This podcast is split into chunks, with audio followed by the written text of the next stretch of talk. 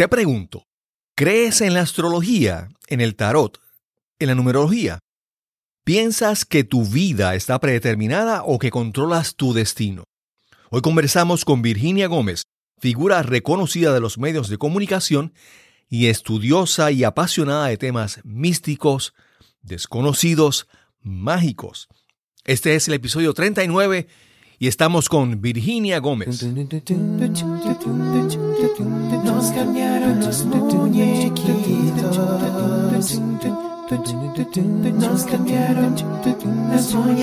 Bienvenidos a Nos cambiaron los muñequitos, porque lo único constante en la vida es el cambio. Y ahora con ustedes su anfitrión, Cristóbal Colón. Bienvenidos a Nos cambiaron los muñequitos, el podcast donde hablamos sobre cómo manejar el cambio, cómo adaptarnos, cómo reinventarnos. Mi nombre es Cristóbal Colón, soy el anfitrión de este podcast y hoy les presentamos el episodio número 39. Hoy conversamos con Virginia Gómez. Virginia es una gran amiga y tiene una trayectoria impecable en la televisión, radio y otros medios de comunicación, tanto locales como internacionales. Hoy conversamos con Virginia sobre su trayectoria, sobre las cosas que ha enfrentado en su vida y sobre su gran pasión, todo lo desconocido y mágico. En, episodios anteriores comencé como un ciclo de entrevistas donde he ido agradeciendo a personas que han sido influencias en mi vida. Y hoy estamos con una de estas personas. Hoy conversamos con Virginia Gómez. Saludos Virginia, ¿cómo estás? Encantada de estar en tu programa, Cristóbal, y agradeciéndote mucho, mucho, mucho que me invites. Qué bueno, qué bueno. Eh, de repente me di cuenta de que eh, estaba, estabas invitada en este programa, en este, este podcast, que es una, es una dinámica diferente, pero en muchas ocasiones fue al revés. Yo estuve invitado en tu programa de radio y, y siempre agradezco eso. Agradezco las, las oportunidades que me diste de participar en tu programa, de, coger experiencia contigo, de aprender de ti, porque eres una profesional de las comunicaciones por tantos años. Eso, quiero, quiero comenzar con eso, agradeciendo las oportunidades que, me has dado y la oportunidad de estar cerca de ti para aprender. Siempre recuerdo esas conversaciones que teníamos con, con un café en la mano que decía que tratábamos de, arreglar el mundo. Así es, así es. Y mucho que aprendí yo de ti y todavía lo que me queda por aprender de ti. Sí. Virginia por, por mucho tiempo tuvo un programa de radio y secciones en, televisión. El nombre de, su programa era La Hora Mágica. Y ese, y ese nombre todavía lo conservas para tu página. Ese. Sí, correcto. Y todos los spin-offs como se dicen, con la palabra mágica, porque tuve el momento mágico en Telemundo, el rincón mágico de Virginia en Despierta América, en Univisión. Eh, todo era momento mágico, segmento mágico, rincón mágico, eh, todo, todo, todo. Así que se quedó mágico.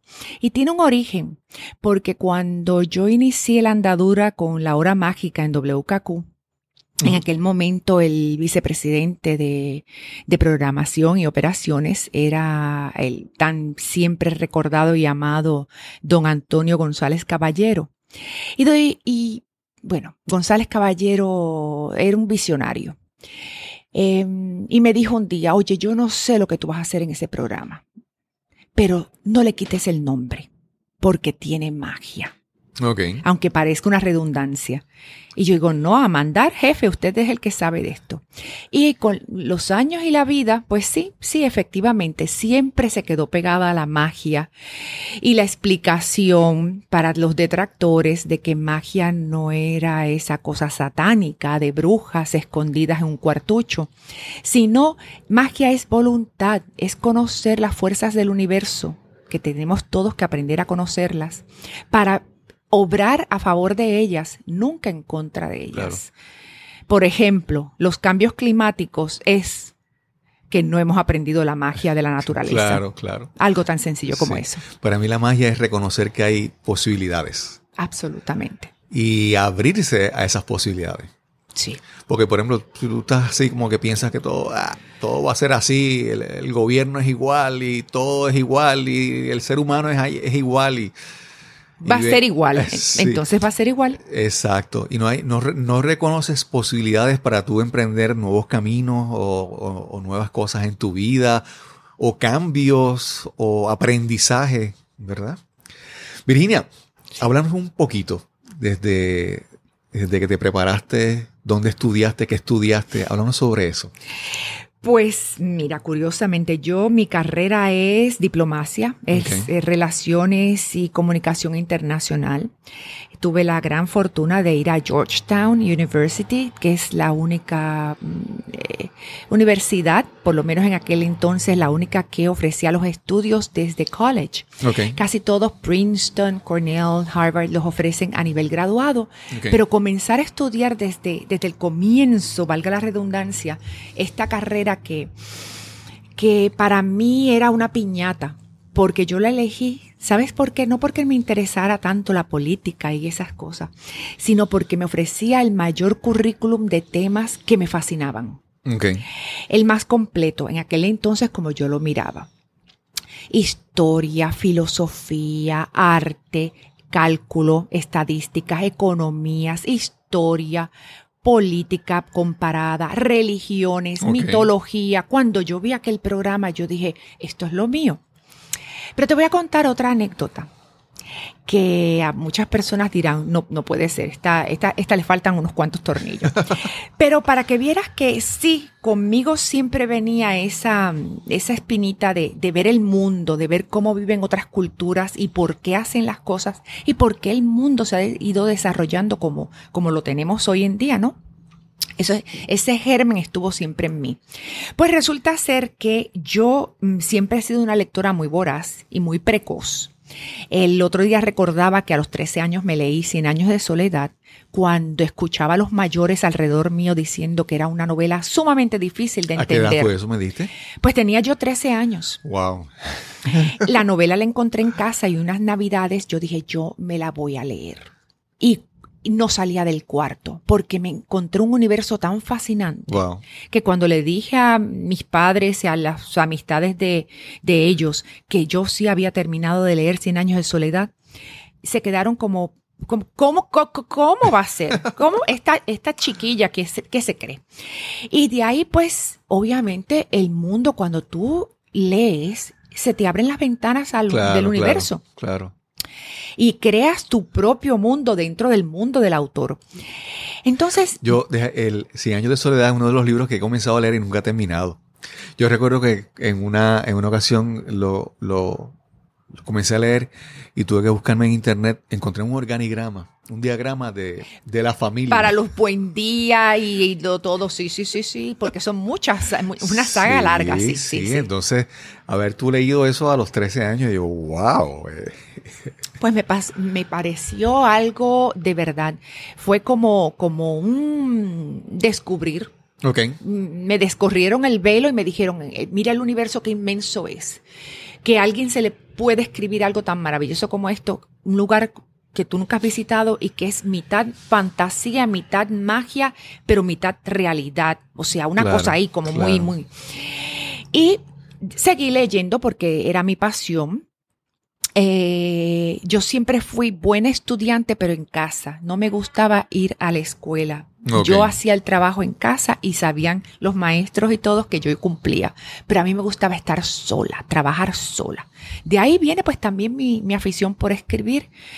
Porque el que no le guste estar solo, que no se dedique a escribir, porque eso ya tú sabes cómo es. Claro. Pues resulta ser que leyendo y leyendo y leyendo, di con El Exorcista, que en aquellos momentos era el gran bestseller. Eh, estamos hablando del libro.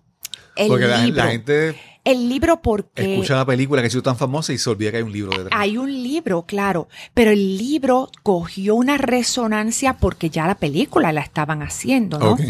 Entonces, imagínate, era la época en que los estudios de Hollywood trabajaban muy bien el momentum, Claro, llevar al claro. público al momentum. Recuerda que los cines había que hacer filas para entrar y bueno, hoy Sí, todavía sí, también, sí. pero antes era, ¿dónde dan la película? ¿Es en el metro? ¿Es en Plaza Las Américas? No había más Sí, alternativas. sí. Bueno, eh, yo me leo el libro El Exorcista y descubro que el autor, William Peter Blatty, es un alumno graduado de Georgetown. Ok.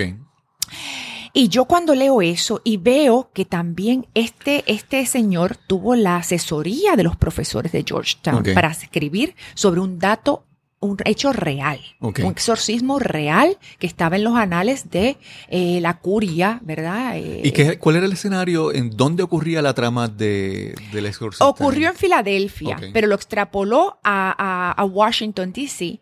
Y, mm, pero está, está ahí porque tú sabes que el rito romano es el exorcismo que está aceptado por la Iglesia Católica y hay unos eh, determinados sacerdotes que están preparados para ello, jesuitas, valga la, la aclaración, eh, para hacerlo. Georgetown es una universidad jesuita. Mi padre fue educado con los jesuitas y mi padre era masón también.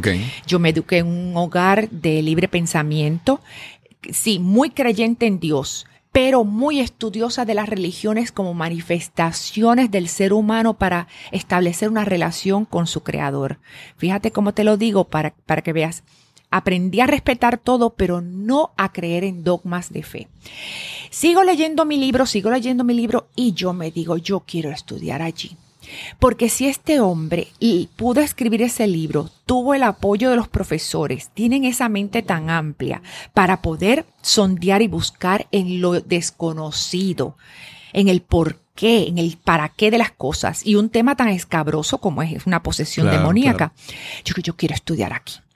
Y se lo dije a mi eh, mm, mentora en la, en la escuela. Yo me gradué de San Antonio en Río Piedras.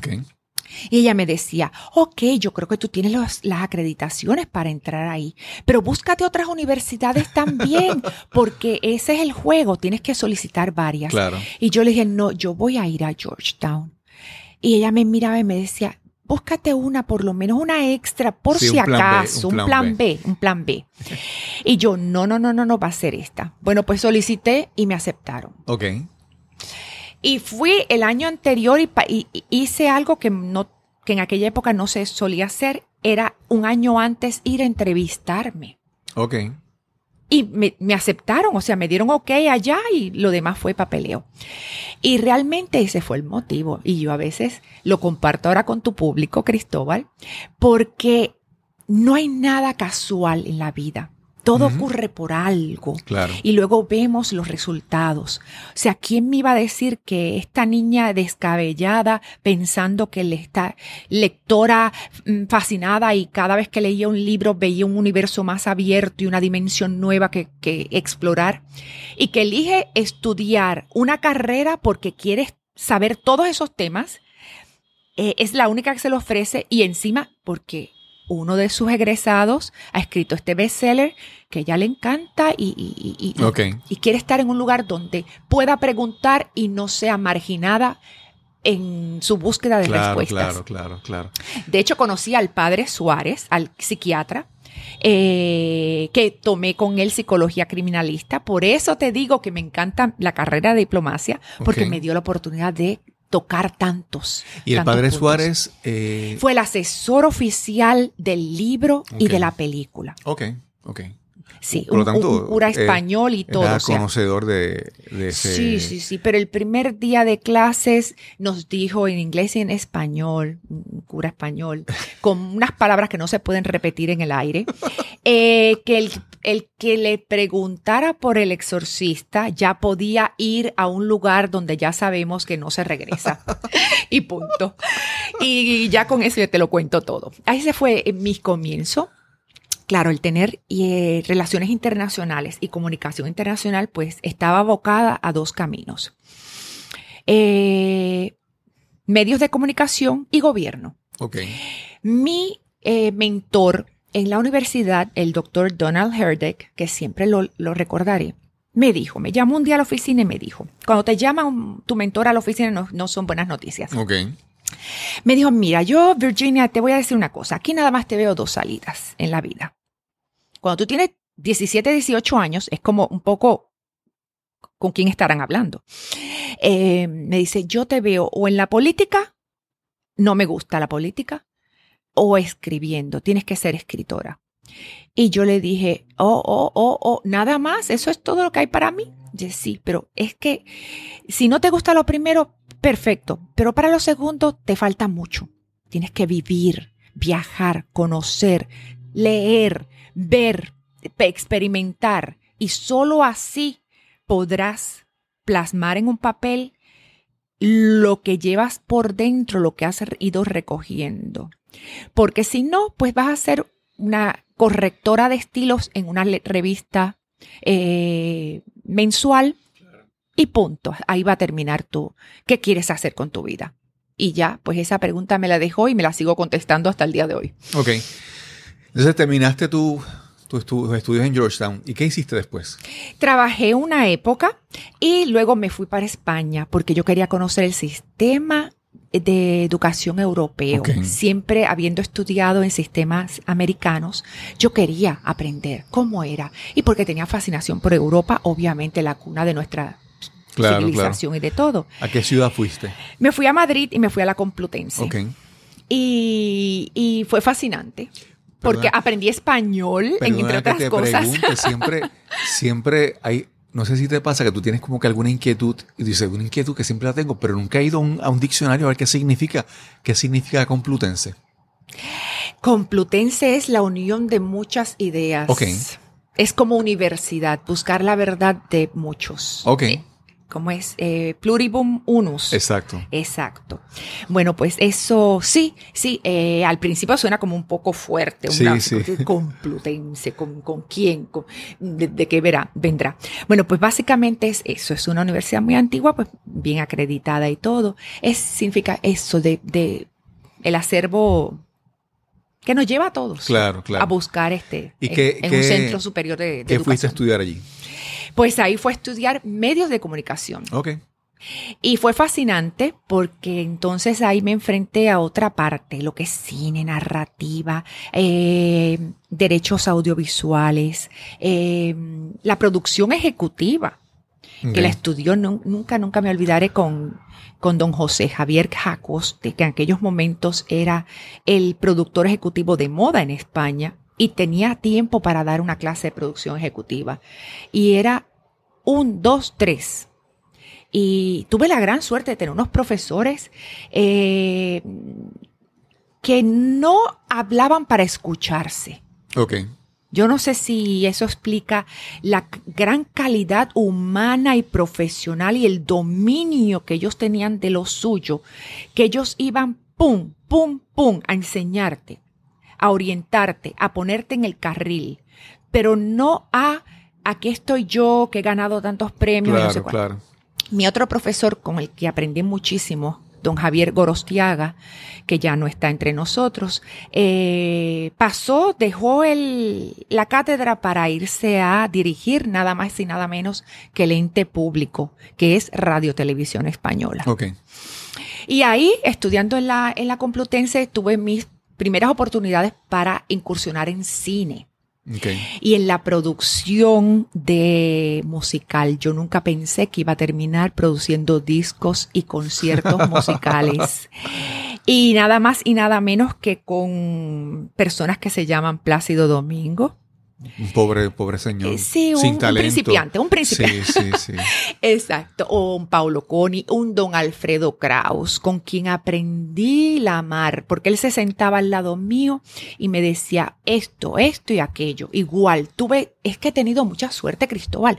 Me ha tocado aprender de los grandes. Qué bien, qué bien. De los grandes. Con Plácido Domingo aprendí un montón, porque desde sentarnos en el piano y él explicarme tocando el piano por por qué cierto número no lo podíamos incluir en el concierto en Mérida. Mérida es eh, en Extremadura, en España, y eh, es un recinto precioso, es un anfiteatro romano. Okay. Y ahí se sigue escenificando obras conciertos y todo. Pero claro, Extremadura es un clima desértico. Y para un cantante en pleno verano, cantar ese polvorillo de, la, de, la arena metido en las cuerdas vocales, hay notas que no pueden dar. Y yo le había pedido que cantara Tosca, eh, que en, que es Nessun Dorma, que es un área preciosísima de la ópera. Y él me dijo, no, no, y como Plácido es tan gran maestro, tan profesional y tan buen compañero, porque es un team player como se dice, fabuloso. Me dijo, no, mira, mira, escúchame esto por y se sentó en el piano y me dijo, ¿ves? ¿Ves por qué no puedo cantar esta? digo, ah, perfecto. ¿Quién más haría eso? Otro gran divo diría, no me da la gana y punto, se acabó, quítamela del, del programa. Sí, sí, sí, sí, O Alfredo Kraus que me decía, eh, necesito el humidificador porque fíjate, estoy respirando en 10, estoy respirando en 20. Pues esas cosas claro, únicas que no, que no tienen precio. ¿A quién tú le pagas para que te enseñen esas cosas? Y yo las aprendí de los grandes maestros. ¿Qué te parece? Súper, súper, súper. Igual que de la televisión y en la radio, tuve la, ocasión de, aprender de los grandes caciques. Ok. En Telemundo. Eso te iba a preguntar. Entonces, tuviste, ¿cuánto tiempo estuviste en España y después cuando regresas a oh, Puerto wow. Rico? Los tiempos, yo estuve en España en dos tiempos, en total 13 años. Ok. En el interim regresé sí a Puerto Rico, yo trabajé en Telemundo, eh, estaba, estaba bien jovencita, pero logré un puesto que en aquel momento mm, era como así, como muy importante, como una losa muy importante. Y de ahí Luego regresé a España.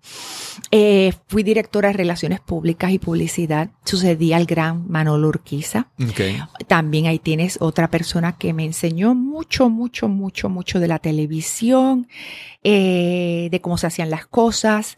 Eh, te dije, Antonio González Caballero hacía radio y televisión en aquellos momentos. Don Bilín Ruiz, que ya también pues nos abandonó antes de, esa etapa, que fue uno de los grandes zares de la televisión aquí en Puerto Rico.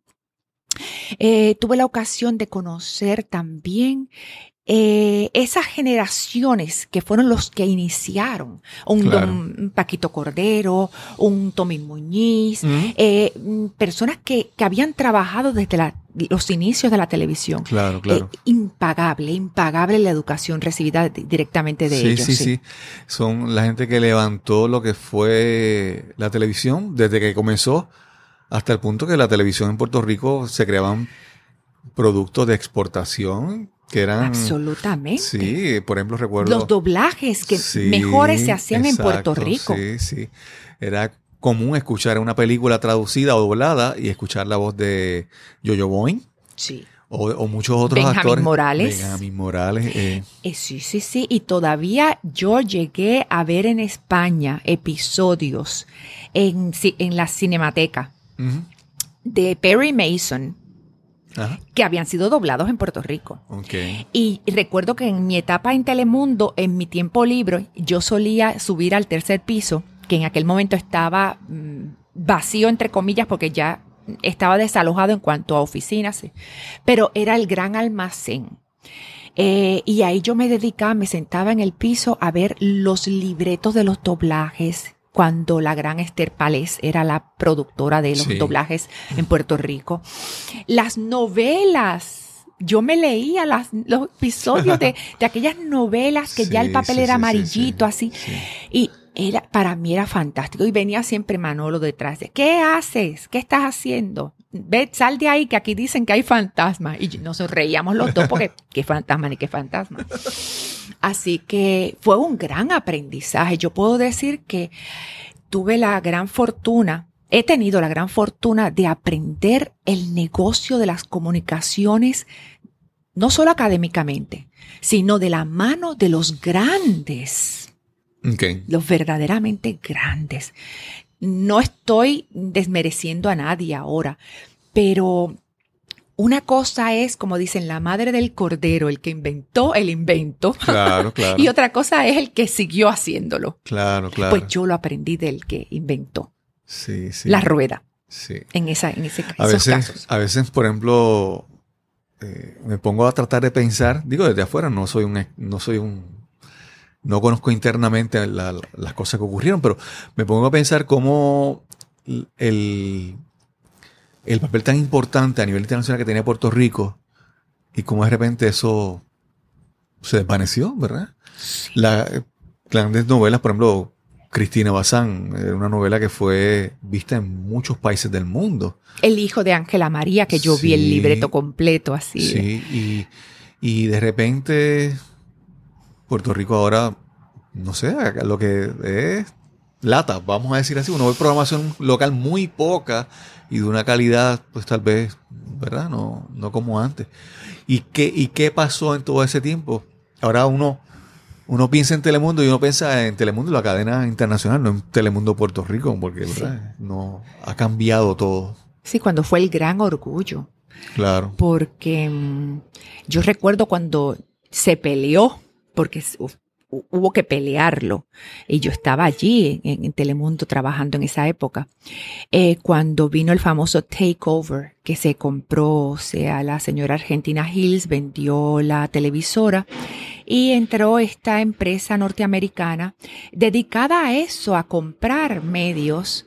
Em, no hay nada malo en eso, pero el cariño, la devoción, el ambiente familiar que se respiraba en Telemundo cambió por completo. es, de, es de repente ver algo que es un proyecto a verlo como una inversión. Efectivamente. Entonces vino la cosa de crear la cadena, la famosa cadena. Y surgieron los nombres para aquí, para allá. Y hubo que pelear para que la cadena se llamara Telemundo, porque aquí había nacido. Y por una razón muy mm, de pesos y centavos, vamos a decir la verdad. Durante muchos años esa cadena la mantuvo Puerto Rico. Entonces, si tú eres el que pagas, tú tienes derecho a poner tu nombre. Claro. Eso no es. Pues eh, esa, esto también es parte de la historia. Ahora no sé, no te puedo hablar de lo que está ocurriendo ahora mismo. Pero entonces eh, tú te haces más conocida, o por lo menos desde mi punto de vista de yo conocerte, es que de repente tú comenzaste a tratar y estudiar uno, algunos temas que, ¿verdad? Que caen bajo esa sombría que mencionamos que es la, la hora mágica. Comienzas a estudiar temas que son, ¿cómo le describiría? Como, en lo desconocido, responden al por qué estamos aquí, para qué estamos aquí. Sí, la, pues, la, astrología, la vida después de la muerte, tantas cosas que tú... ¿Cómo empezaste entonces a interesarte en todos esos temas? Bueno, estos temas, los, mis intereses siempre estuvieron, desde que abrí los ojos. Okay. esto ha estado conmigo siempre. Lo que ocurre es que como te digo, todo tiene sus momentos. Yo digo que en la vida todo tiene su fecha y hora. Eh, hay unas etapas que es para aprender, para ampliar horizontes, para eso, tocar otros mundos, otras cosas. En mi caso tuve esa suerte, como te comenté, hasta que llegó el momento en que ya yo no, no era feliz con lo que estaba haciendo. Okay. Y de hecho, la hora mágica yo la iba a hacer en España, pero por problemas familiares regresé a Puerto Rico y, ya ves, las casualidades no existen. Em, porque yo dije, eh, vamos a ver, profesionalmente a nivel de proyectos ya habíamos hecho... Em, He empezado a hacer una serie de documentales muy interesantes. Rodamos en, en, Florencia, rodamos en, en París, en, muy lindo. Era una, una serie hermosísima. Los conciertos, la gira Calor con Julio Iglesias, del quien también aprendí muchísimo. Eh, fuimos a Miami a hacer el concierto por fin juntos con Paloma San Basilio y, y, Plácido Domingo, que ahí están los discos también. Habíamos hecho grabaciones con la gran Teresa Berganza, todo, todo. Pero había un espacio hueco en mi corazón de insatisfacción personal. Nada que ver con lo que estaba haciendo en el sentido de que todo era perfecto y maravilloso. Pero había una necesidad, una sed que yo no sabía cómo la iba a... Y dije, me hice esta pregunta, escucha. Yo dije, ¿a qué me dedicaría yo si mi problema económico lo tuviera resuelto, ya no tuviera que trabajar un solo día más para ganarme el pan. Y la respuesta fue en la mente, la hora mágica. No me preguntes porque yo no había pensado en ese título, yo simplemente pedí y se me contestó. Y lo apunté. Y recuerdo que aquella noche llamé a una amiga mía en Madrid, eh, a Maricruz Domínguez, eh, una gran empresaria, y para, sondear, ¿verdad? ¿Qué le parecía la idea? Y ella me dijo, magnífico, fue lo único que me dijo. Vamos adelante, yo te apoyo y lo que necesites de mí. Y de ahí surgió la cosa. Y entonces yo dije, bueno, si a mí estos temas mm, me hacen preguntarme por qué estoy, por qué nací en, en este mundo, para qué estoy aquí, qué se espera de mí, por qué las cosas que ocurren en el mundo, por lo menos tiene que haber una persona del otro lado que le guste también. Claro, una sola claro. persona. ¿Y cuál no sería mi sorpresa cuando fueron miles y miles las Ajá. personas que respondieron y que empezaron a sintonizar y a llamar y a contar? Y sabes qué, Cristóbal, lo que más me gusta, hubo un gran respeto desde el primer día. Ok. Y quiero decirte que Cacú estaba preparado para los detractores, para los piquetes y los fanáticos y las Ajá. cosas y tal. Nunca, jamás ocurrió. Ok. Si hubo críticas, las hubo con respeto y se atendieron con respeto. Eh, y lo que siempre digo, o sea, si usted está bien con sus creencias, quédese ahí. Pero si se está preguntando por qué y para qué, que sepa que hay respuestas, Claro. hay información, hay conocimientos, hay in- in- una, una cantidad increíble, o sea, de, de documentación a la cual preguntar, asomarnos. Claro, claro. Así que ese siempre fue mi moto, digamos, y por lo tanto, pues eh, así la andadura fueron 14 años Claro, y, claro. y pico. Eh, igual fue televisión, igual fue, o sea, en Estados Unidos. Yo hice también radio en Los Ángeles. Ok. Eh, el driving show que llaman de la mañana, que eso es caliente, caliente, caliente en el sentido de que, ya sabes, eso es los muchachos, los chistes, la cosa, el tal. Y me dijeron en Univisión, eh, si tú gustas en Los Ángeles a la población mexicana, ya tú entraste. Porque ellos conforman el 72% del bloque latino. Wow. Si tú no les gustas, no les gustas. Y acuérdate que yo no soy mexicana. Claro, claro. Y que para eso ellos son muy nacionalistas. Bueno, y esto es Los Ángeles, California. Empezamos a hacerlo los miércoles. Ellos me llamaban y el tema, ¿de qué vamos a hablar? Porque yo tengo unas experiencias cuando me salgo del cuerpo. ¿Qué es eso? Y las proyecciones fuera del cuerpo, los sueños, los significados, este, las personas que habían tenido mm, eh, visitas, habían visto a sus seres fallecidos, todo eso. Y terminábamos siempre, el locutor, el- el- el- el- la estrella del programa decía, Virginia, aguántamelo ahí, aguántamelo ahí, y la semana que viene prometo que seguimos con esto. o sea que yo dije, oh, wow, estamos Claro, bien. claro. Porque entrar por Miami, entrar por Nueva York, pues tú sabes, tenemos el público puertorriqueño que está en Nueva York, el público eh, Cubano. cubano. que está en Miami. Ya eso ha variado mucho, Sí, sí. obviamente. Pero en aquel momento era eso, era poder conquistar el, el gran bloque mexicano, que sigue siendo también mayoritariamente claro. el de mayor fuerza. Claro. Virginia, eh, he tenido la oportunidad de escuchar tu, tu origen, tu historia. Eh, es como que es un gran beneficio. Y yo, mientras te escucho tu historia, he comparado con la mía. Ay, sí. Por ejemplo, yo, yo, yo nací, me crié en un pueblo, eh, campo, vamos a decir así, donde, por ejemplo, lo, había mucha, muchos mitos, mucha, muchos cuentos entre los vecinos. Yo vivía frente a un cementerio, todo era como que. Y yo recuerdo que había un vecino que era masón, decían que era masón, pero Sí. entonces el cuento entre los vecinos era que, que él se convertía en animal por las noches. y había tantos mitos y tantas cosas, ¿verdad? Y yo, yo, por ejemplo, recuerdo haber visto el, el exorcista, haber, haberla visto en el cine del pueblo, pero tener que regresar a mi casa caminando por la noche y tener que caminar por el cementerio, porque, porque la carretera se había inundado y caminar por el cementerio después, Irías más pálido que un después fantasma. de haber visto el exorcista en las noches. También en otro momento en, en la universidad, eh, yo estudié en ingeniería, tomé una clase con una persona muy reconocida en, en- con el doctor Flavio Acarón, que, que fue el, el presidente de un grupo espiritista en Puerto Rico.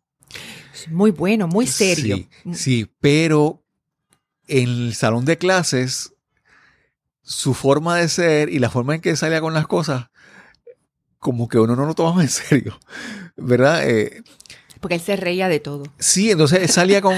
Yo recuerdo que él, él dijo, eh, cuando el primer, el primer día en clase, él dijo, mi nombre es Flavio Acarón y Acarón significa infierno en no sé qué idioma. Y eso es lo que le toca a ustedes aquí, van a vivir el infierno conmigo. Uy.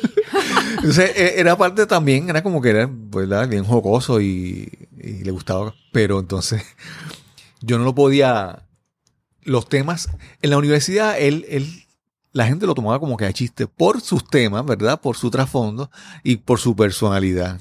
También había otro, otro cuento del que decía que el primer día en otro grupo él se presentó como que su nombre era Flavio, pero que el labio era para él y la F para los estudiantes. Dios mío, qué personaje. Pues entonces, los temas que él discutía, yo no los podía tomar en serio, ¿verdad? Con todo el trasfondo que había.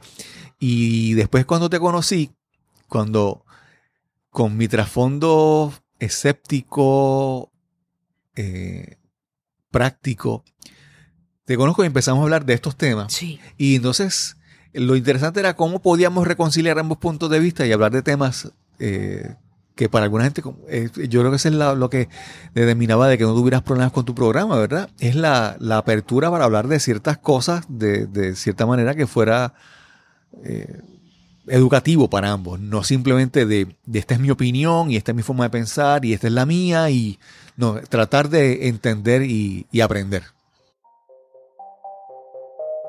Estás escuchando Nos cambiaron los muñequitos. Este es el episodio número 39 y hoy conversamos con Virginia Gómez. Yo creo mucho eso en el respeto, sobre todo, si nos queremos entender, y ahí sale la diplomática en mí, tiene, tiene que haber respeto para encontrar los puntos donde mmm, comunes, porque todos claro. tenemos puntos comunes, todos, todos los seres humanos tenemos puntos comunes, aunque nos parezca, ay Dios mío, estoy hablando con alguien de allá arriba, de Alaska, del Polo Norte, que, pues sí, sí, sí, va a haber algo en común que, que que vamos a poder, por lo menos a partir de ahí, comenzar a hablar o a entendernos o llegar a un acuerdo feliz. Eh, feliz significa, oye, que ni, ni tú pierdas ni yo pierda. Claro, Muchas claro. veces en las negociaciones tú sabes que es así. Yo no te conté que también tuve una etapa en que sí ejercí, estuve en la Embajada de los Estados Unidos en España. Y me encantó porque me permitió justamente eso, aprender a tomar. Eh, yo estaba adscrita a la misión comercial, eh, así es como se llama dentro de una embajada, y, y, tu jefe se llama el ministro comercial, que okay. en este caso era el señor Robert Kahn, eh, y me tocó abrir la oficina de eh, turismo Okay. Eh, que no la tenía la embajada. Y entonces mi oficina, mis cuarteles generales estaban en Londres. Así que era una cosa así como muy extraña que había que componer.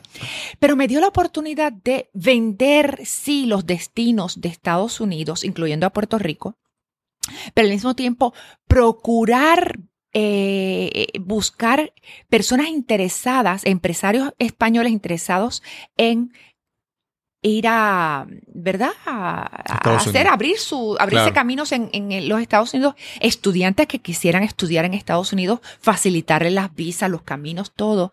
Y también eh, del otro lado, que empezaran a conocer eh, a España. O sea que tuve que aprender, poner muy en práctica eso que tú dices. O sea, vamos a, a buscar eh, cómo nos entendemos desde distintos puntos de vista. Claro. Y que salgamos de aquí diciendo, wow, acabo de aprender algo que no sabía yo que era así. Contigo siempre, eh, aparte que has sido mi mentor en todo lo técnico y en todas las tecnologías de comunicaciones, que tú eres excelente, eh, siempre recuerdo que teníamos, yo no sé qué tema era el primero, pero yo sé que al final terminamos hablando de algo que no tenía que ver nada con lo que habíamos empezado. y eso para mí es el saber conversar, es el arte Claro, de compartir, claro. de compartir.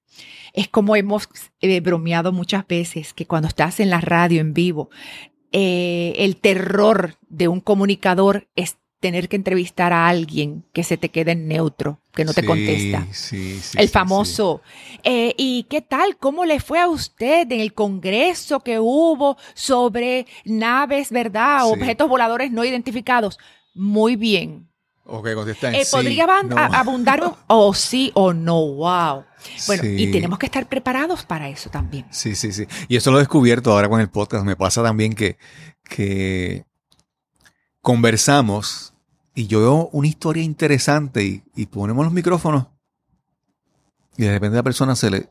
Pero yo, pero toda esta historia que me... Que, que- entonces uno tiene que guiarlo, guiarlo. Mira, me hablaste sobre esto. eh, Ah. re- ¿sabes? Es como que... Son los grandes retos, Sí. grandes retos del, del- del directo, de las comunicaciones, de todo.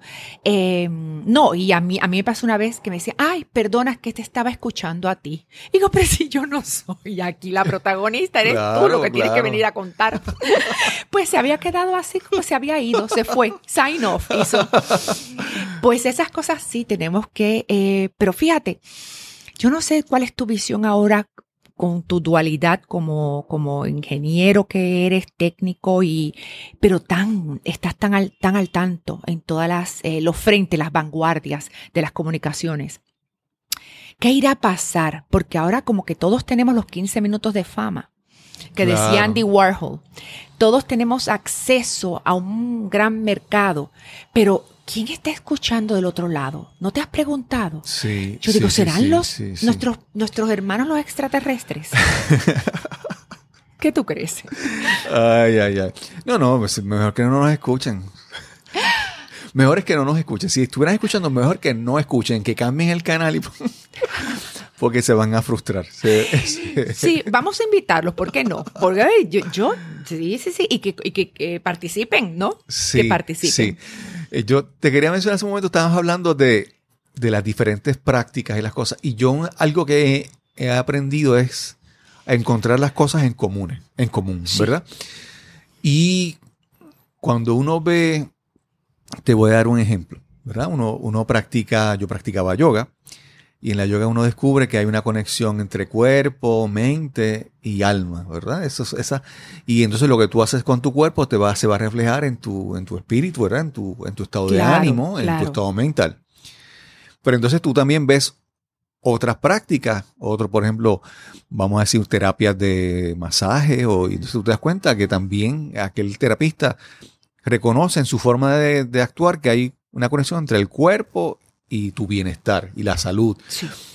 Y así, entonces uno empieza a ver muchas cosas en común, así como muchas filosofías, también hay cosas en común. Entonces cuando uno ve esas cosas en común, uno te das cuenta de que, pues mira, hay una, hay una realidad o una verdad compartida, pero que muchas veces es vista desde otro cristal diferente. Entonces, muchas veces nos queremos enfocar en, en el cristal como, como lo estamos mirando y pensamos que es diferente. Y no, no, no, porque eh, esta gente dice, lo dice así, así, así, y es así, así, así. Y este otro dice, no, no, no, pero es que ellos dicen que es así, así. Entonces, es más fácil, yo creo que entender cuando tú ves las cosas que hay en común dentro de todo, ¿verdad? Por ejemplo, algo que hemos hablado mucho es la, la astrología. Algo que yo aprendí de la astrología en, en ocasiones en que me hice cartas astrales y toda esa cosa, es que me ayudó a entender que uno es una serie de influencias o fuerzas interactuando. ¿Verdad? Y todas estas fuerzas están incidiendo en un mismo punto y de repente esta fuerza como que cobra mayor relevancia o de repente se balancea y esta otra fuerza. Y de reconocer es que uno tiene muchas influencias, que uno no es un ser absoluto. O sea, no es que yo soy malo o es que soy bueno. No, hay, que hay momentos en que me cogen de mal humor y puedo ser terrible. O hay momentos en que soy súper generoso. Sí. Y hay veces que soy tranquilo y hay veces que soy hablador. Es reconocer eso. Entonces, me hace entenderme mejor. No necesariamente la astrología es para entenderme mejor, no para que la astrología me diga qué debo hacer mañana, qué es lo que los astros tienen escrito para mí, sino reconocer que yo soy una serie de influencias, que también hay influencias externas que determinan. Por ejemplo, un día, un día lluvioso, nublado, va a cambiar mi estado de ánimo Claro, un, claro día, que sí. un día soleado. Entonces, todas esas cosas me dicen de que hay muchas influencias, pero yo debo ser el, el, el árbitro, el protagonista de todo eso. Absolutamente. O sea, no, no, no dejarme así como que a, a ver como que el, el, mundo me maneje, sino que yo a ver las cosas que, que afectan mi vida y tratar de ganar un control sobre eso, ¿verdad? Imagínate eso de levantarte por la mañana, ver el horóscopo y si el horóscopo te sale negativo, decir, uy, no, vuelvo para la cama, hoy no puedo salir. Claro. No, no. Entonces hay personas que están buscando justificaciones para, yo digo, justificaciones para sus defectos. Eso lo vas a encontrar en todas las disciplinas. Claro, claro. Entonces, estas son las personas que dicen, que piensan que la, la, astrología es así, así. No, no, pues es que yo soy así. Por ejemplo, yo no sé, no soy un gran experto. Dicen, no, no, porque yo soy Leo y la personalidad del Leo es así, así, así, así, así. Y así me tienen que aceptar. Así soy, breguen con eso. Ah, no. Entonces, todas las prácticas, aún algo como la religión, tú puedes ver gente que utiliza la religión y ves que crecen y, y, y, van expandiendo su forma de pensar. Y hay gente que, sin embargo, la religión la utilizan más para encerrarse y volverse más irracionales, ¿verdad? Es, Sí. es la herramienta y cómo tú la, la utilices. Estoy de acuerdo contigo. Eh, eh, las mancias, como se llama, porque son artes y Ajá. ciencias, eh, desde la antigüedad, fíjate tú que la astrología es la madre de la astronomía. Ajá. y por ahí para abajo podemos seguir. Eh, la astrología es una herramienta de conocimiento. Tienes que dominar el conocimiento y luego interpretarlo. Claro. De ahí que tú digas, oye, fui con fulanita que es astróloga y me dijo unas cosas como que no cuadran. Y otra, fui con otra, oye, me salió lo que me dijo. Porque esa interpretación está en, en, en, en, en la persona, en, en, tu capacidad. Yo siempre digo que esto se parece un poco.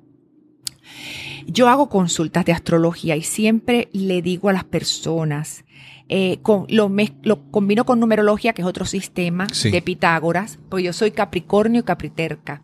Por lo tanto, necesito una base, aunque sea arte, ciencia, necesito para, para poder entonces eh, ver.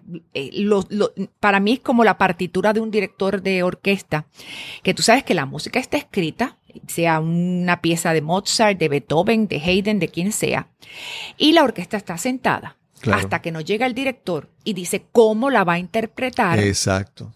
Exacto. Está ahí escrita, pero los músicos no se mueven. Claro. Y hay gente que dice, ¿y para qué sirve el conductor? Pues nada más y nada menos porque la interpretación de esa pieza es responsabilidad del conductor, del director. Claro, claro. Y por eso los- las críticas al día siguiente dicen, pésima conducción de fulanito de tal, o maravilloso, no se elevó al cielo con su... Pues la astrología sirva, valga por favor la, la, la comparación que estoy estableciendo, para que entonces sepan por qué algunas personas, como dicen vulgarmente, la pegan y otras personas no la pegan, porque es arte, es conocimiento y es interpretación. Y como todos somos humanos, todos nos equivocamos y todos tenemos boca. El que tiene boca se equivoca. Pero claro. que procuramos eh, haciéndolo de una manera seria. Y como yo digo, eh, yo, mm, hay una cosa que se llama nuestra asistencia espiritual. Están- hay seres de luz que nos rodean, si de luz, si son los que con los que trabajamos y los que mm, somos personas de luz. Y también hay seres que es oscuros, si es con ellos con quienes nos llevamos. Pero cuando tú estás en la luz, como yo digo, no cruces la calle, no te vayas para la oscuridad, em, te asisten, te ayudan. Ok. Y son esos momentos en que tú estás mirando y a lo mejor cierras los ojos y no es que te vayas en trance, sino que estás intentando ver dónde el punto cae en la I. Y ahí puedes ayudar a esa persona. Claro. ¿Por qué? Porque se trata de eso. Las personas que acuden a un análisis, a una lectura, que es como se llama, de astrología, de numerología, en fin, tal, eh, mi experiencia ha sido que lo que buscan es opciones. Para que le cuenten las cosas malas ya están los periódicos y los Claro, telediarios. claro. Todos queremos ver opciones. ¿Qué hay para mí? ¿Hay ventanas de oportunidades? Sí. Eh, ¿Qué hay? ¿Qué baches en la carretera puedo esperar? Exacto. También te lo puede decir porque es como un mapa de carreteras que estamos abriendo ante la persona. Eh, pero como tú bien dijiste al principio, hay una máxima muy antigua que dice, las estrellas se inclinan pero no obligan. Claro. Que yo te diga, Cristóbal, ¿sabes qué? Estás en muy buena racha, te viene una oferta de empleo excelente. Y tú me haces, "Pff, que la Claro. coja otro porque yo estoy muy bien aquí. Bueno, es tu opción. Claro. Tu libre albedrío, elegiste aceptarla o rechazarla. Eh, pero estaba ahí. Y Claro, mi, claro. mi deber es decírtelo. Mira, Cristóbal, aquí. O decirte, Cristóbal, vete al médico. Que vete al médico, date una chequeadita. No es nada malo, pero date una chequeadita porque noto que la espalda te está causando. No, eh, Claro. ¿me, me entiendes? Claro. ¿Tú vas al médico o no vas al médico? Sí. Eres tú el dueño Claro, de tu vida. Yo lo veo que como tú recibes información, pero lo que tú haces con la información depende Exacto, de ti. ¿Sí? exacto. La decisión siempre recae sobre ti. Absolutamente. Lo que pasa es que los humanos tenemos esa, eh, esa mala cosa de que en algún momento nos gusta echarle la culpa a alguien. De decir, eh, no, es que si a mí me apreciaran más en el trabajo, yo hubiera ascendido a unos puestos, ¿verdad? Pero es que Sí, nunca me tuvieron sí, en consideración. Lo que no comentas es que tú ni estudiaste, ni estabas preparado, ni te presentaste a las pruebas, ni lo que sea. Claro, claro. Eh, no, es que yo tengo en- mala suerte. Como en la dicen vida. en, en, en- esta palabra en inglés me gusta, pero en español es como que más complicada, es la en hindsight. Sí, Cuando tú miras hacia atrás en retrospectiva, que es como que más larga la palabra. Todo el mundo sabe, cuando tú miras para atrás, ay, al momento de mirar para atrás tú puedes analizar con facilidad, claro. porque ya, ya ocurrió. Y todo el mundo es experto. Exacto, eso es porque, por ejemplo, de repente el día después de una pelea de boxeo, todo el mundo es un experto de lo que él tenía que hacer para ganar. Ah, sí, ¿verdad? sí, lo he oído. Pero sí. el asunto es cuando ocurren las cosas, cómo tú tomas la- la- las decisiones correctas. Y, y- y tú puedes observar que muchas veces en la vida hay cosas que hay cosas que salen tan fáciles y hay otras que salen tan difíciles. Sí. Pero hay cosas que son difíciles y se alcanzan como quiera. Eso, tuviste un poco más de esfuerzo, pero lo alcanzaste. Hay otras cosas que surgen, que fluyen, que tú dices, wow, qué, qué facilidad. Pero si se logra o no se logra, depende de ti. De que decides emprender ese camino y hacer la- las tareas que hay que hacer para alcanzarlo. Yo pienso como tú. Y pienso también que no todas las puertas están abiertas para nosotros. Que esa es otro, otra lacra que hemos tenido que luchar contra ella en las pasadas décadas. ¿Te acuerdas cuando se usaba lo de ganador y perdedor? Ajá. Qué horrible. Eh, no, no, no en balde tenemos tanto bullying en las escuelas, desafortunadamente. Mira, yo creo que cada persona viene con una razón. Un- hay un propósito de vida. El propósito nos encuentra a nosotros, no lo- claro. y el hecho de que tú hayas triunfado y tú seas un gran ingeniero, no significa que yo siguiendo los mismos pasos que tú diste voy a ser igual. Claro. Porque yo no nací con tu capacidad, tu habilidad, ni tengo el interés que tú tienes en tu carrera. Eh, pues por lo tanto, lo mismo ocurre en lo que cada uno. Yo digo que el, sec- el secreto está en tu corazón, aquello que late tan fuerte en tu corazón y que por más que trates de evitarlo, te lleva otra vez y otra vez te lo enfrentas, dale la oportunidad. Por lo menos Claro. dale la oportunidad a ver hasta dónde puedes llegar ahí. Porque en nuestra intuición, yo digo que es Dios hablándonos claro. en nuestro corazón. Claro. Eh, esa es otra de las cosas de tu programa maravilloso. Nos cambiaron los muñequitos. A la hora del famoso reinventarnos, que ya sabes que yo, yo creo en buscarnos, en, en renovar, Reamoldar nuestra vida. Sí, exacto. Eh, es ver aquello que tanta ilusión nos causó de juventud, por ejemplo, y por las razones que fueron no pudimos hacerla. Sabemos que tenemos generaciones porque todos nosotros eh, avanzamos cada generación gracias a la que vino anterior. Y tenemos generaciones ahora en las universidades, eh, personas que tienen 70, 80 años estudiando. Y a mí me parece maravilloso, porque tuvieron tantos deseos de 60 años y se quieren, quieren estudiar eh, derecho o quieren estudiar, eh, en fin, tantas cosas. O También quise siempre aprender a pintar y nunca tuve la ocasión porque estaban criando a sus hijos, porque estaban trabajando ganándose el pan, porque estaban haciendo tantas cosas. Pues háganlo. Ese deseo de su corazón es importante. No piensen en que, ¿y a dónde voy yo con esta edad? Pues mira. Sí, sí. Incluso Míralo. puedes llegar hasta exponer. Claro, claro. Yo te digo una cosa, yo no soy la más inteligente en nada, pero sí soy muy curiosa. Claro. Y cuando algo me interesa, lo busco, lo pregunto. Sea, puede ser una película antigua que estoy viendo. Yo digo, ¿quién será esa? Y busco en internet y tal, tal, tal. Eh, o mencionan algo. Yo digo, ¿esto de dónde saldría? Eh, y lo disfruto tanto, el Claro, proceso de claro. conocer, de aprender, eh, que yo creo que eso es uno de los grandes alicientes de vivir esta experiencia que llamamos vida Claro. es, es aprender, porque Sí. yo no puedo pensar esa, esos chistes que hacen de eh, el cerebro, esos cerebros que están sin usar, que están nuevecitos de paquete, Nuevecito que de tienen paquete. hasta La envoltura. eh, y con la envoltura todavía puesta. Este, yo digo, ¿y esas personas cómo podrán vivir? ¿Cómo será su vida? Sí. Porque a mí lo del tema de la curiosidad. Y tú sabes quién, quién también era, bueno, obviamente salvando mucho, mucho, mucho las distancias. Eh, Albert Einstein. Ajá. Era curioso hasta de la hormiga que veía caminando por su escritorio.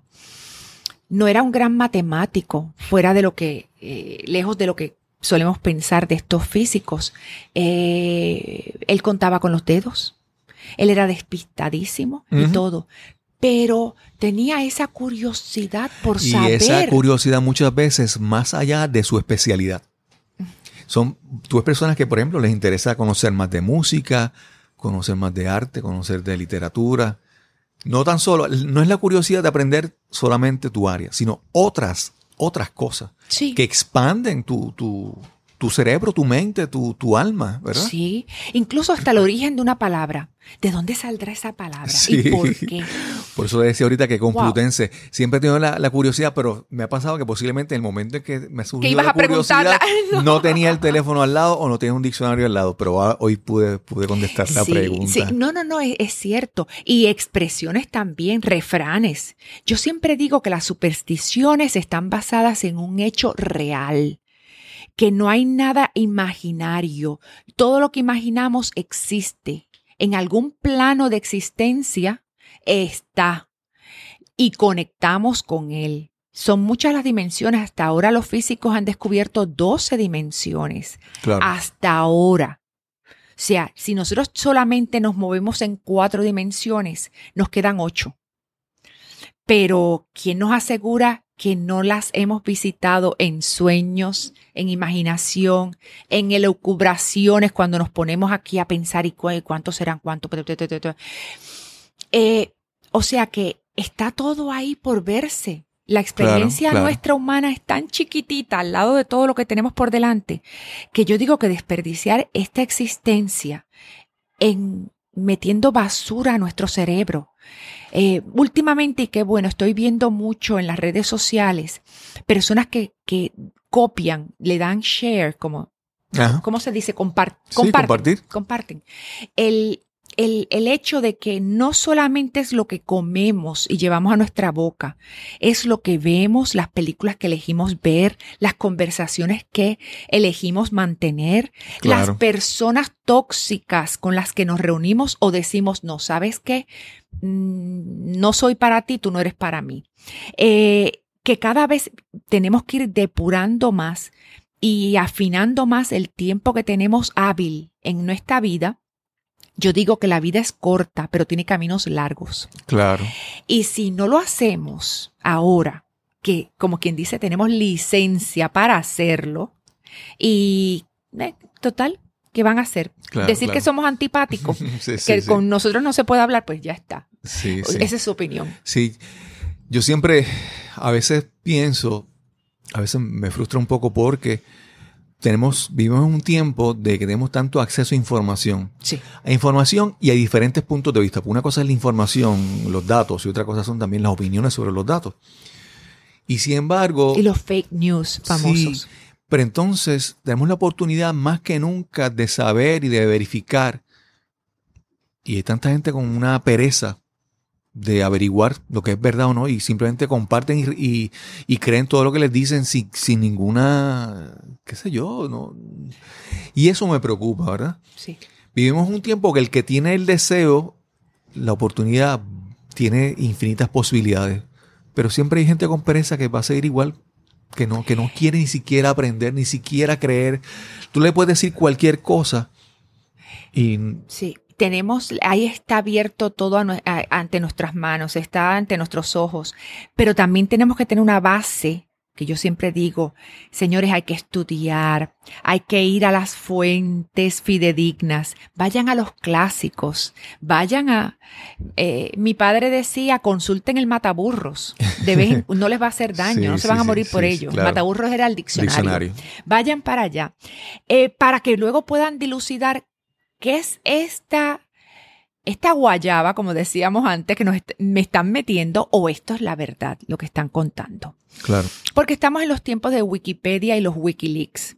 No tengo nada en contra de Wikipedia. De hecho, la consulto unas cuantas veces claro, claro. para, como algo inmediato para ver qué y para poder de ahí partir a contrastar lo que están diciendo. No está nada mal.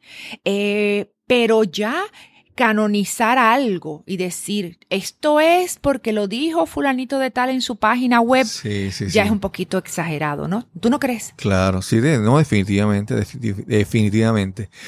Eh, hay un libro que estoy leyendo ahora que se llama eh, Trust Me, I'm Lying.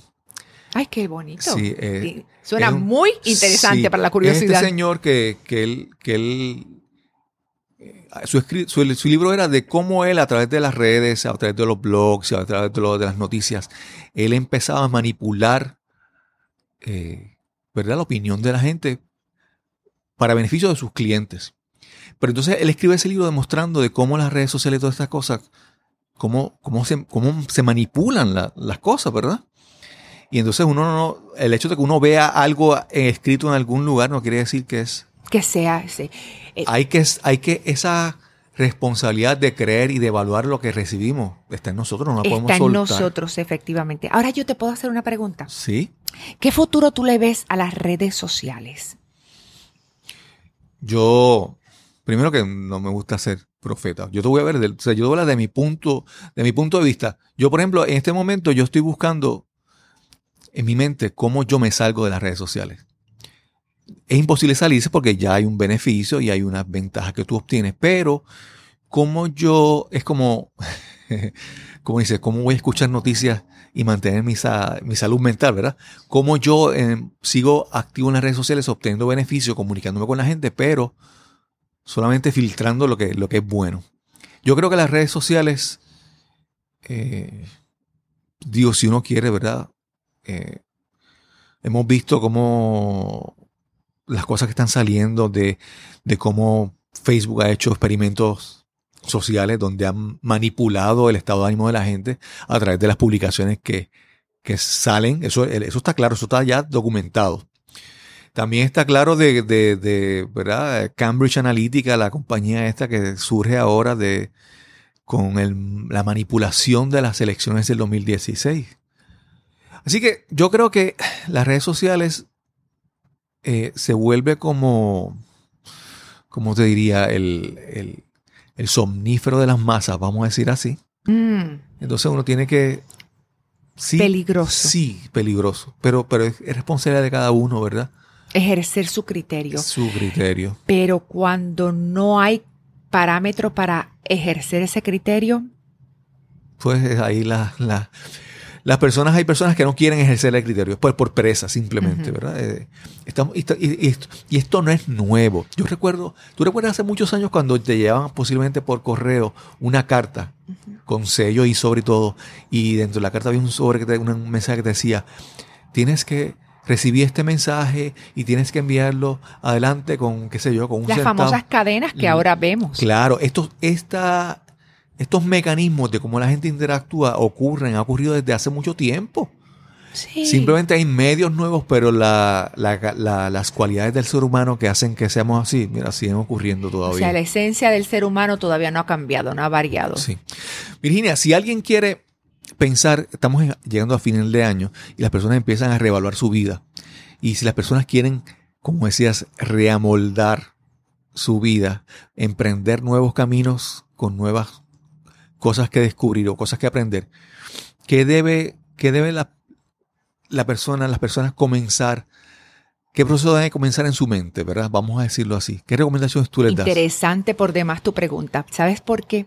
Y por ahí viene, voy a hacer un pequeño anuncio no sí, pagado. claro, claro, claro. Eh, eh, viene por ahí en- por dentro en mi columna eh, Espacio Mágico que me pidieron hacer un inventario, cómo hacer un inventario de fin de año.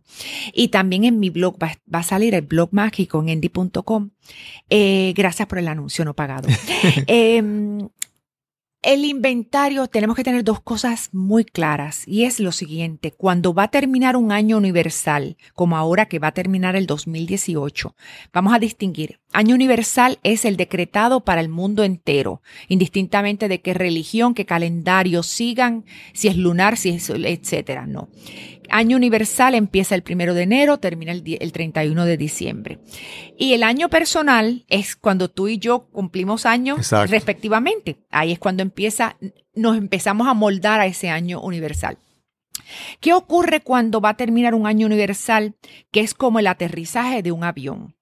¿Cuáles son los momentos más críticos de un vuelo? Justo cuando va a despegar y cuando va a aterrizar. Exacto. Es cuando salen todos los tripulantes y nos dicen apaguen todo, los este, electronic devices, como suelen decir, porque ya ahora nadie fuma, obviamente. Claro. Eh, tienen que poner sus asientos en, en posición vertical, tienen que amarrarse con su cinturón, no pueden ir al baño, no hay servicio de, de refrigerios, nada, nada. ¿Por qué? Porque va a venir el momento más crítico. Obviamente, el- ni el capitán ni nadie va a decir, cuidado que aquí nos podemos matar todos. No, pero no, no va a decir eso. Y el otro momento es el despegue. Ese sería en enero. Ahora estamos aterrizando y tenemos que tener seguro, seguro, como los aviones. Llévense esa imagen en la mente. Que el avión tiene que haber perdido suficiente combustible para cuando toque pista no explote. ¿Y cuál es el combustible en nuestras vidas? Todo lo tóxico. Hagamos un inventario de todo lo que pasó en nuestra vida este año, lo que no queremos volver a repetir. Yo siempre digo que es más fácil hacer un inventario empezando por lo que no queremos Claro. antes de ir a lo que sí queremos. Claro, claro. Porque para yo recuerdo cuando el catálogo de Sears, perdón el anuncio, eh, pero cuando yo, yo era niña, que yo le ponía a todo mi nombre, se lo escribía, porque yo lo quería todo, el catálogo yo lo quería Exacto. todo. Bueno, pues, eh, pero en aquella época era tan fácil decidir lo que uno quería. Ajá. Luego ya Santa Claus se encargaba de traerte lo que podía. Claro. Pero hoy por hoy es que, ah, mm, como tú bien dices, tenemos tantas ofertas ante nosotros que no sabemos realmente lo que queremos. Pero si hacemos la lista de lo que ya no volvemos a aceptar más en nuestra Claro. vida, es mucho más fácil. Número uno, ¿en qué perdí tanto tiempo? O sea, esos proyectos que le dediqué tiempo no fueron a ninguna parte y yo no estaba tan convencido de hacerlo. Las personas con quien yo me estoy reuniendo, vamos a ver, si cada vez que suena el teléfono y veo el ID de fulanito y yo digo, ay, no puede ser, Dios mío, déjame, déjame darle que, que llame, sorry, este, que, que llame más tarde. Bueno, hay que considerar ya esa amistad de fulanito. Por tu bien y por el bien de fulanito. Claro, claro. Pero a lo mejor fulanito cree que te está haciendo el favor. Eh, todo en nuestro trabajo, si hay algo que realmente no está funcionando, ¿qué no está funcionando? Somos nosotros los que estamos haciendo tediosa la labor eh, o, o ya es hora de ir pensando en reinventarnos, de renovarnos, de volar a otros cielos. Pues hay que hacer todo eso. El dinero, ¿dónde empleé el- mi dinero? ¿Dónde Claro. se me fue? ¿En qué gasté? Mira los, los closets. Igual, bota todo lo que ya no estés eh, inservible. ¿Cuántos de nosotros tenemos zapatos que hace años que no nos ponemos y cuando los viramos al revés le falta la suela, le falta la tapita, le falta una hebilla? Eso es para afuera, hay que darle camino. Y lo que esté en buenas condiciones, excelentes condiciones, y yo digo, el parámetro que yo uso es, yo me pondría este vestido hoy. Bueno, pues, pero hace cinco años que no lo uso. Pues voy a doblarlo y lo voy a meter en una cajita o en una bolsita bien bonita y lo voy a donar. Claro. Y si es algún mueble, una silla, algo que alguien puede utilizar y está en buenas condiciones y tienes la oportunidad de venderlo, hazlo. Claro. Y así vas haciendo tu inventario y vas, porque acuérdate de la ley de Arquímedes, hablando de ciencia. ¿Qué dijo Arquímedes? Dos cuerpos no pueden ocupar el mismo lugar al mismo tiempo. Exacto. Entonces, si tú quieres felicidad en tu vida, tú no puedes tener este único paquete de desilusiones ocupando el espacio. Claro. Tú no puedes traer tu compra fresca del supermercado y no haber limpiado la nevera. Y así por el estilo, pues vamos a hacer eso, ya que estamos, todavía nos quedan unos días para el 31, en lo que aterrizamos el vuelo del 2008. Y a prepararnos para el despegue del 2019, necesitamos suficiente combustible para levantar esa nave. Sí, sí, sí. ¿Ok? Así que vamos a estar alimentando, ya que hicimos la lista de lo que no queríamos, ahora vamos a ver qué es lo que queremos. Pues mira, ver en qué año estamos de nuestra vida. Aquí yo uso la numerología. Hagan este ejercicio. Cojan el número de día de su nacimiento. Por ejemplo, yo nací 5 de enero. En numerología, el 5 es el 5 y enero es 1. Ajá. 6 y 1, perdón, 5 y 1 suman 6. Y le voy a añadir el número del año universal. 2019 suma a 3. ¿Qué significa? Que yo tengo un año 9. Voy a cerrar un ciclo de 9 años. Ok. Con lo cual es mi año mágico para terminar, para completar, para amarrar velas, para ya definitivamente lo que se quedó, se quedó. Y no voy a repetir más este error, no voy a hacer, como decía Einstein, Sí. esa, la, la definición de la locura. Todos los días hago lo mismo, a ver si me sale distinto. Exacto. No, pues eso es así. Tú, tu día de, de tu cumpleaños, ¿cuál es tu día? 26. 26, Eh, enero. que se convierte en 8 Ocho. y enero que es 1. Tú tienes 9, que sumado el 3, 9, 10, 11, 12, significa que tú entras en un año a partir del 26 de enero del 2019, Cristóbal Colón va a descubrir mundos, porque vas a entrar un año 3, que es donde escena pública Ok. Es socializar, es contactar con esas personas que te van a ayudar a abrir caminos, a desarrollar los proyectos que tú quieres. Nuevamente te toca descubrir el mundo. Claro, claro. Así que ese es tu año. Y de acuerdo con el año personal, y vuelvo y repito, nuestra vida se compone de ciclos de nueve años, o al menos el señor Pitágoras, ese gran matemático que todavía tenemos que seguir aprendiéndonos el, te- el teorema de Pitágoras en la universidad y, el- y en high school. Eh, nadie lo ha disputado, fíjate. Claro. Pues él, él codificó este sistema de numeración, esta numerología que yo es la que estudio y la que ap- aplico. Y, y es interesantísimo ver cómo tú haces memoria y dices, ¿qué pasó este el año? ¿Qué tal? Todo salió mal. Ay, ay, ay, ay, ay. Cuando miras a ver, estabas en un año 7, por ejemplo, que es un año de sabiduría con dolor, de pruebas Ok. es un año en que el 7 está muy vinculado a la creación. Y todo lo que es creación es sudor. Claro, la creación implica que también Eh, hay esfuerzo. descartar cosas viejas para poner cosas nuevas. Efectivamente. Y aprender lecciones y a veces con espinas. Exacto. Eh, o dices un año 8. Ahora mismo el 18, el año 18 es un año 11-2.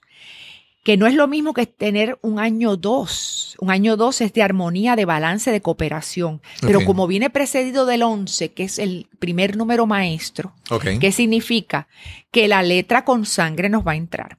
Y el die- 2018, por favor, que levántela a alguien de tu público y nos diga que le salió de maravilla. Porque es que todos hemos, nos hemos llevado unos buenos cocotazos.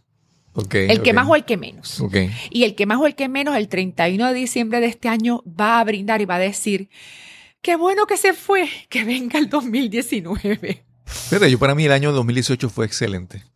Pero fíjate, yo creo que algo que pensaba hace un momento es que cuando muchas veces tú estás en un punto y tú tienes un punto de, una, una visión, una vista, ¿verdad? De tu, de tu entorno desde ese punto de vista que es limitada a ese lugar. Sí, sí, ese Tan pronto te mueves y das dos pasos, el, el- el entorno, la visión es diferente, ¿verdad?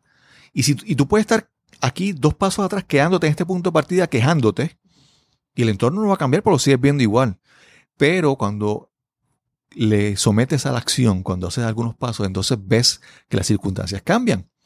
Y entonces tal vez estabas como que aquí no veo salida, pero te moviste dos pasos y mira, allí dobla la esquina y hay como que un Exacto. camino. Cambiaste la perspectiva. Claro. Y entonces en este año, el hecho de que yo he, comencé, por ejemplo, comencé con el podcast el- en marzo, al dar los pasos se desencadenan cosas que crean bienestar, ¿verdad? Que yo lo veo también más por la parte de que inicié una acción y parte de esta, de esta acción es interactuar con todos los invitados espectaculares que he tenido en, en este podcast, que obviamente al yo conversar, compartir con gente, eh, mi vida se, enri- se- se ha enriquecido, ¿verdad? Eh, es, Es, es- la mejor parte, yo digo, el- el- es el regalo que recibimos cuando hacemos este trabajo. Sí, sí. Mira, los otros días puse, eh, viajé a Nueva York y estaba en, publiqué una foto y en esta foto me, me tomé un selfie con, con Simon Sinek, o Simon Sinek, ¿verdad? Este señor es un escritor de cinco libros, el, el- cuando uno busca lo- los famosos TED Talks, las conferencias estas que están grabadas en YouTube y la puedes ver, su presentación está entre las primeras cinco, o sea, las más vistas de todo el, de toda la historia de los TED. Y yo lo vi en el, en el- aeropuerto y me acerqué y hablé con él. Entonces, ¿qué pasa? Yo publico la foto y todo el mundo, ay, qué chévere, una foto con él. Pero yo digo, para mí la foto no tiene ningún sentido. La historia detrás de la foto es lo importante. La historia de- detrás de la historia es que, de la foto es que yo vi a esta persona en el aeropuerto, lo reconocí, me armé de valor y fui donde él y le hablé. Y, y conversamos por, qué sé yo, 30 segundos. Pero lo importante es las circunstancias de mi vida que me han dado el valor de atreverme a hacer esas cosas, que antes Claro. no, antes no. Yo recuerdo hace unos años atrás que estuve en un sitio desayunando y dos mesas al lado estaba Deepak Chopra. Y yo nunca me atreví a ir a hablar con él, aunque sea a saludarlo. Pero en este momento, esa foto, que, que lo importante para mí, esa foto en las redes sociales, es el camino de que ahora yo me atrevo a hacer cosas por las cosas que deseo hacer, ¿verdad? Por, por el camino, ¿verdad? Eso es lo importante. Yo creo que sí, que eso es, eh, y, y fíjate, eh, das un paso también adelante en favor de esa persona, eh, porque no hay nada más bonito para cualquier persona en cualquier tipo de trabajo o de profesión que alguien se acerque, lo reconozca y le diga, me gustan mucho sus libros, señor Chopra, o, Sí, o no sé, o, o Cristóbal, me encantó tu podcast. Exacto. Eh, mm, eh, necesitamos, todos necesitamos ese, esa, Esa retroalimentación. Efectivamente. Igual que yo siempre digo, nadie tiene por qué aguantar nuestras malas crianzas. Sí, sí, es bueno, es positivo que le demos una palmadita en el hombro a las personas. Claro, claro. Virginia, y si las personas quieren conocer, eh, conocerte, contactarte, ¿dónde pueden eh, conseguirte en tu página de internet, tus redes sociales? Pues eh, la página web es www, no sé si se sigue diciendo todavía. ¿Te acuerdas antes que Sí. todo? ¿verdad? virginiagomez.com, bien facilito. Eh, está el blog mágico en endy.com, eh, que estoy procurando escribir. Ahora esta semana voy a estar publicando prácticamente todos los días, todos los días. Si a veces me abstengo es porque veo que todavía, gracias a Dios, estamos en primer lugar y las personas están leyendo Claro, el, claro. el artículo. Entonces me aguanto un chispitín para, ¿verdad?, darle un break. Aunque saben que la, ahí, ahí está el, el pequeño archivo está ahí. Ustedes le dan a la tecla y el nuevo día tiene guardado todo eso. Luego está el espacio mágico en por dentro, en el papel, como yo digo, que me da la gran oportunidad de, de- de llegar a otro público. Pero Endy.com eh, y nuestra relación es de muchos años, muchos años ya, eh, con, con mi blog mágico, volvemos al punto de mágico, Ajá. y mi columna mágica y mi espacio, como es, el, yo tuve hasta el, el buzón mágico de Virginia, donde me escribían sus problemas y yo contestaba. Eh, ha sido maravilloso y ha sido un crecer continuo porque de la industria del papel, que ya sabes que está pasando por otra etapa, ¿verdad? Claro.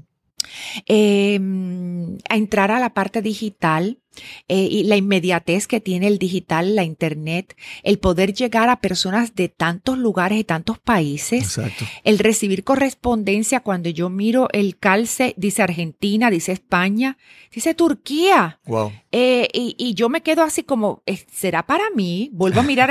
eh, me parece maravilloso. Eh, Me pueden escribir, yo tengo un correo electrónico de hace millones de años, yo creo que de la edad de piedra, que Cristóbal lo conoce, que lo he mantenido por, por como es Por apego, por, por sí, sí, sí. Y porque es el único que yo leo, honestamente. Eh, el- el leo en cuanto a que es privado, dentro Claro. de lo privado que se puede hacer hoy en día con las Claro, redes. claro, claro. Pero es horamágica arroba yahoo.com. Yahoo.com, sí. Los otros de la página, pues obviamente tienen acceso a otras personas, pero si me quieren escribir algo muy íntimo, y casi todo es muy íntimo lo que me escriben, Claro.